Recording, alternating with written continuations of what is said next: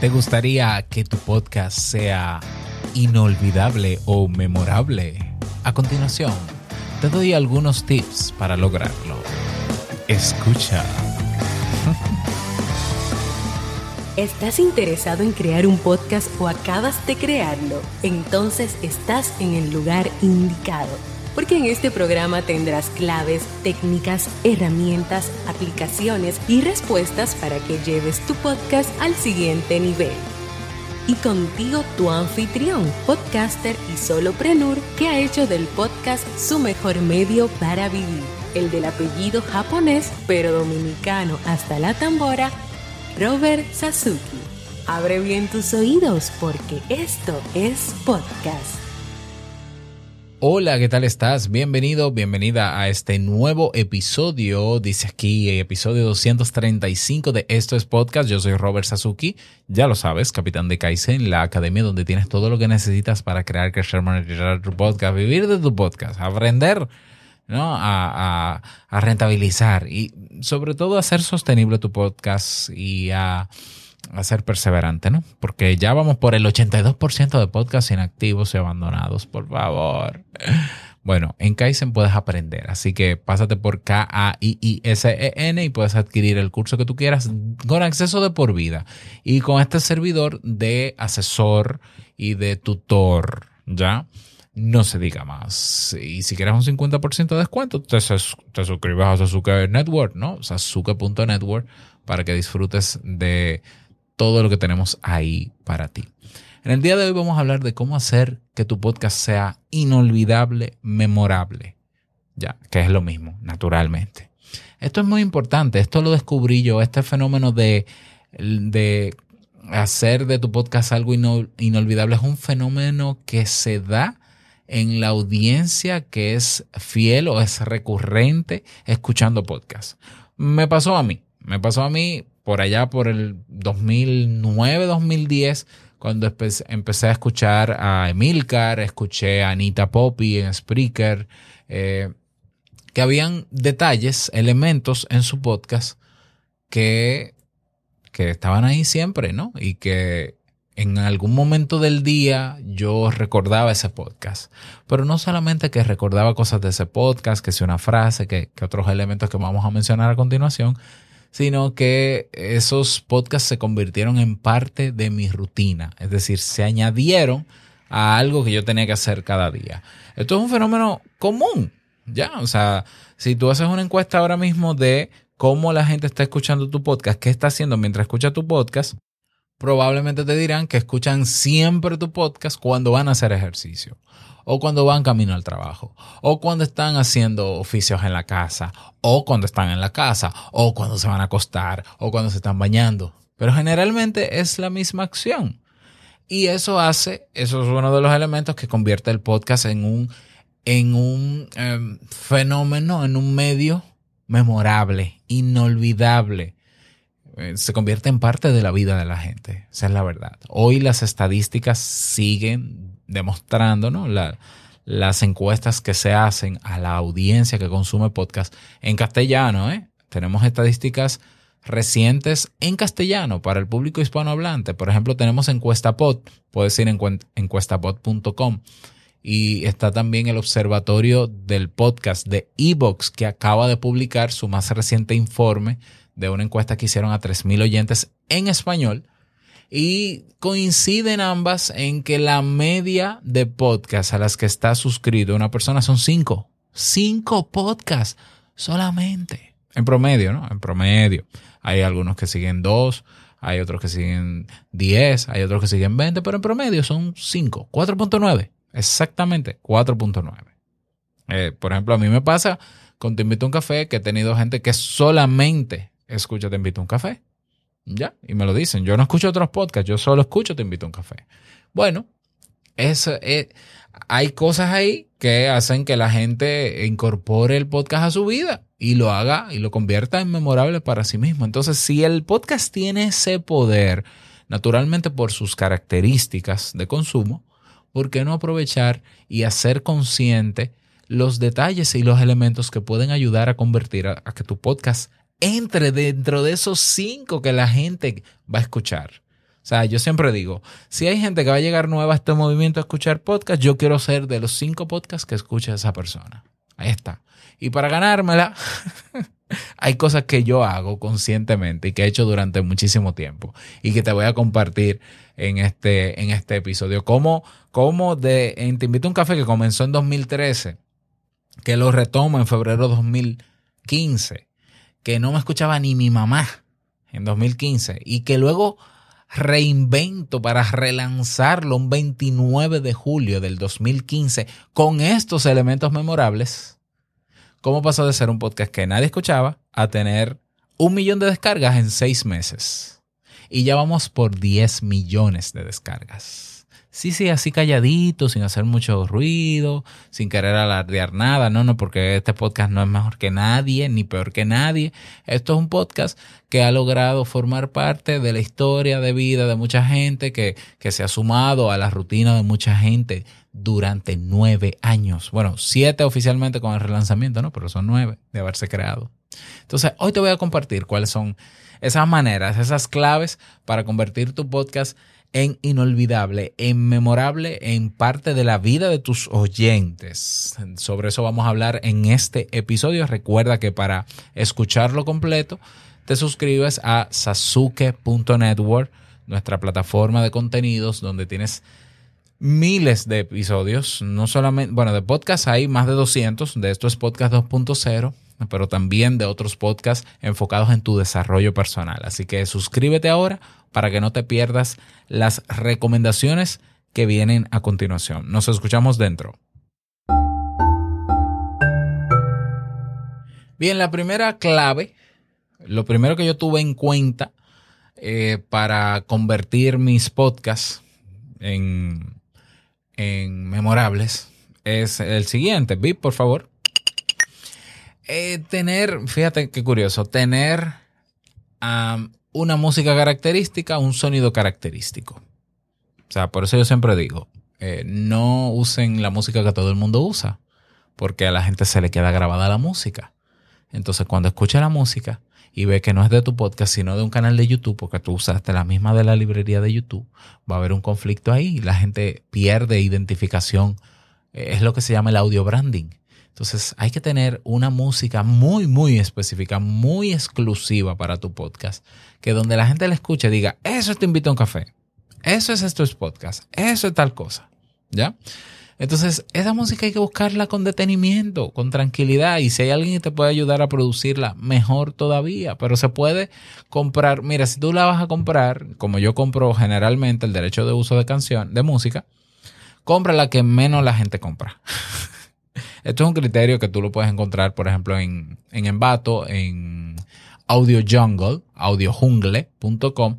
Hay un criterio que dice, tú quieres que que en los resultados salgan los audios que más, los más populares, es decir, los que más ventas han tenido o los que menos ventas han tenido. Ponles lo que menos ventas han tenido. ¿Por qué? Porque menos gente lo está usando. ¿Ya? Entonces, la música es un elemento, el audio branding, que no solamente tiene que incluir una música, puede incluir un audiólogo, como por ejemplo,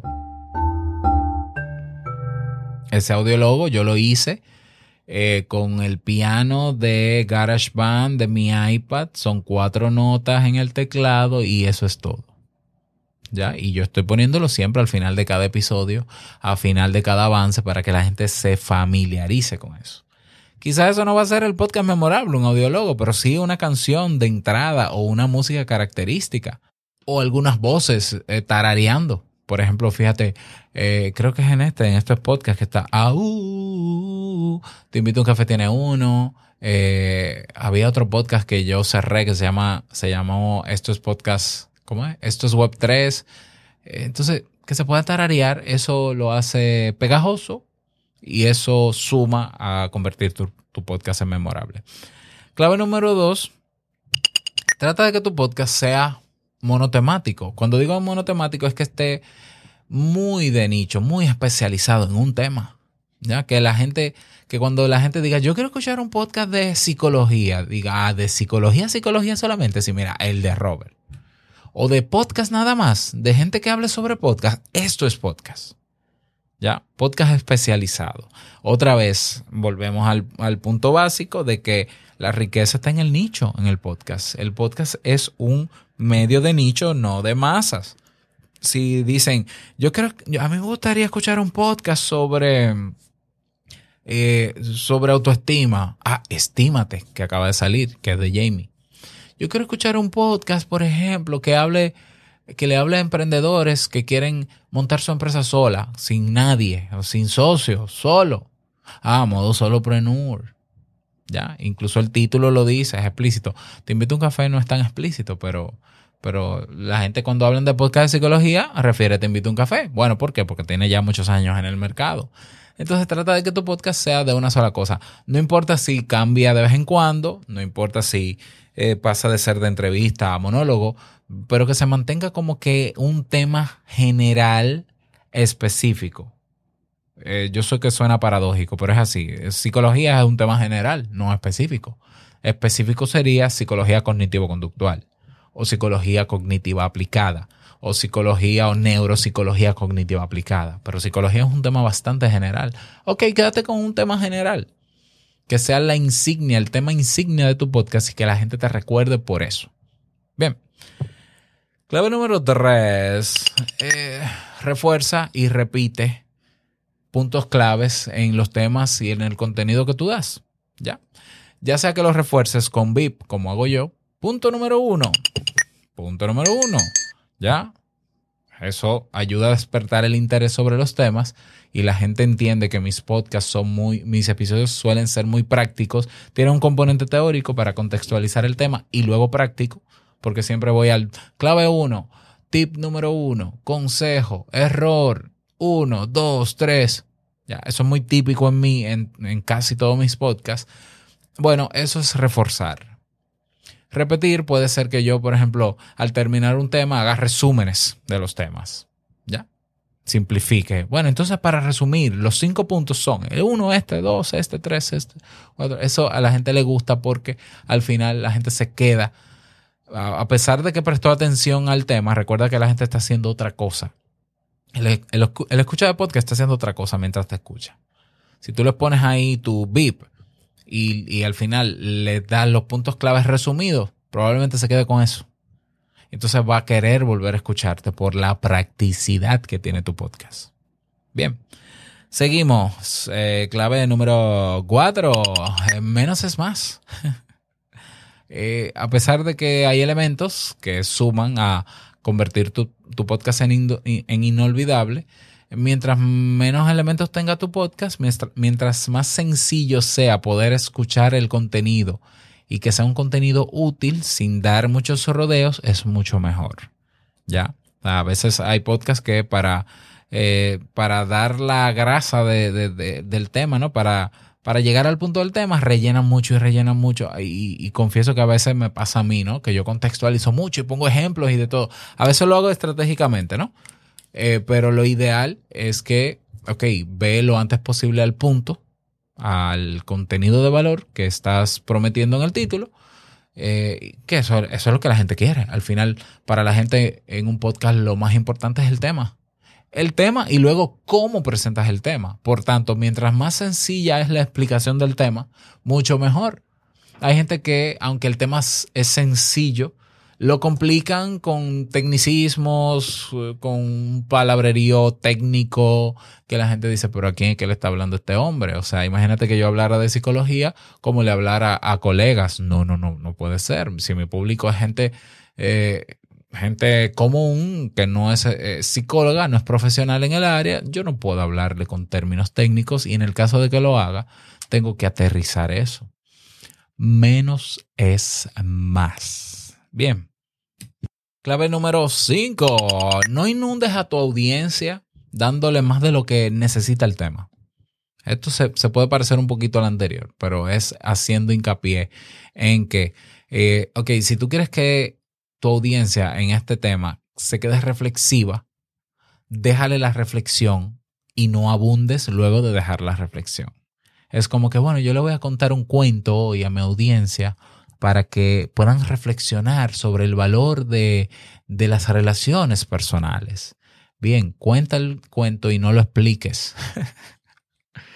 Eh, trata de no dejarles, eh, o sea, trata de no dejarles mucha responsabilidad a la, a la audiencia de que, bueno, si te quedaste con ganas de más, te invito a leer el libro tal, investiga aquí, porque la gente te escucha a ti para no leer, para no investigar. O sea, soy, suena crudo lo que estoy diciendo, pero es la verdad. O sea, nosotros, o sea, yo estoy claro de que por más que yo diga, por ejemplo, te invito a un café, ah, sí, yo voy a dejar y mira que lo hago a propósito. A veces yo digo, voy a dejar eh, el enlace a tal investigación en las notas del episodio para que quien quiera leerlo y confirmar lo que estoy diciendo lo haga. Yo a veces no lo pongo y nadie me lo pide. ¿Qué quiere decir? Si la gente quisiera profundizar y tuviese el tiempo o las ganas y la voluntad de profundizar, ¿para qué va a escucharme a mí? ¿Lo ves? Vería el título y se va a profundizar. La gente lo que quiere es que tú le facilites ese trabajo y por eso te escucha. Entonces, dale a la gente lo que quiere, ya, como se pueda, y listo, y ya, y que quede ahí. Y sí, claro, si hay algún curioso que quiera profundizar, lo hará, pero te darás cuenta que la mayoría no va a ser curioso, simplemente va a asimilar, va a confiar en lo que tú le des. Y tip, último tip que a mí me sirve muchísimo es tener algún, alguna frase o expresión que digas siempre, o al inicio, o durante un tema, o una frase al final del podcast. Por ejemplo, en Te invito a un café, yo tenía un slogan, tenía, tengo una frase final de todos los episodios. Eh, pero al inicio, quizás mm, tengo un poco de tiempo que no lo hago igual, pero yo siempre, incluso lo leía tenía una introducción y una bienvenida que siempre era la misma.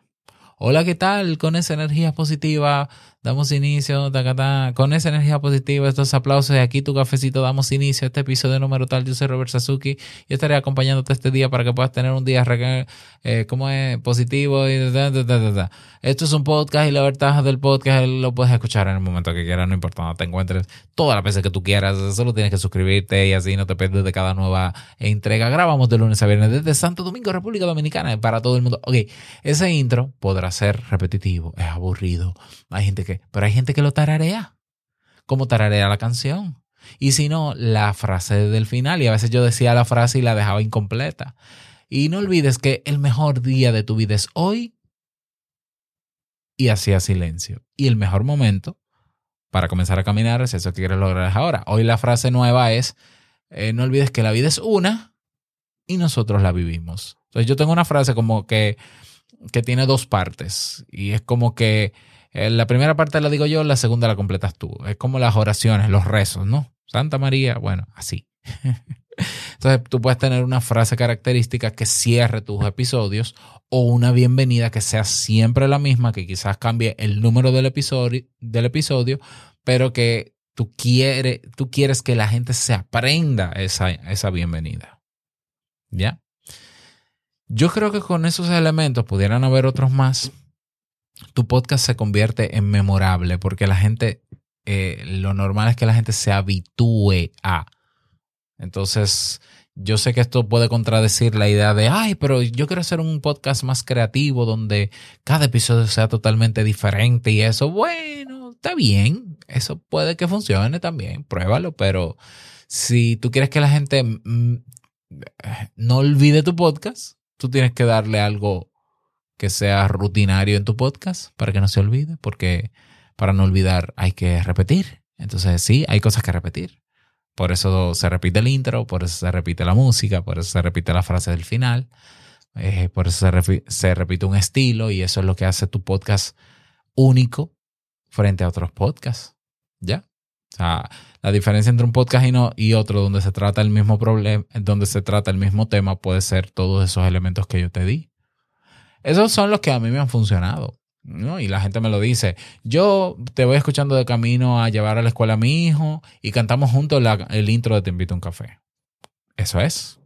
Ay, yo siempre me acuerdo de ti, Robert, eh, con la frase final. Eso es. Ay, Robert, yo cada vez que escucho esta palabra me acuerdo de ti. Eso es. Cada vez que yo escucho punto número uno me acuerdo de ti. Eso es. Eso es un podcast memorable.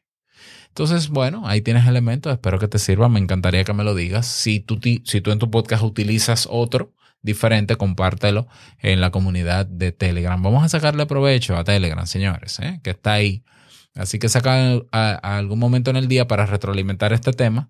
Y si tienes la sugerencia de otro, pues hazla también. Y vamos a terminar con un elemento memorable de estos podcasts. Y nada más, desearte un feliz día, que lo pases súper bien y no quiero finalizar, y esto no es grabado, ¿eh? esto yo lo hago siempre. No olvides que lo que expresas en tu podcast hoy, complétala tú. Larga vida al podcasting 2.0, nos escuchamos mañana en un nuevo episodio. ¿Se te puso la piel de gallina? Es porque este podcast es memorable. Hasta mañana. Chao.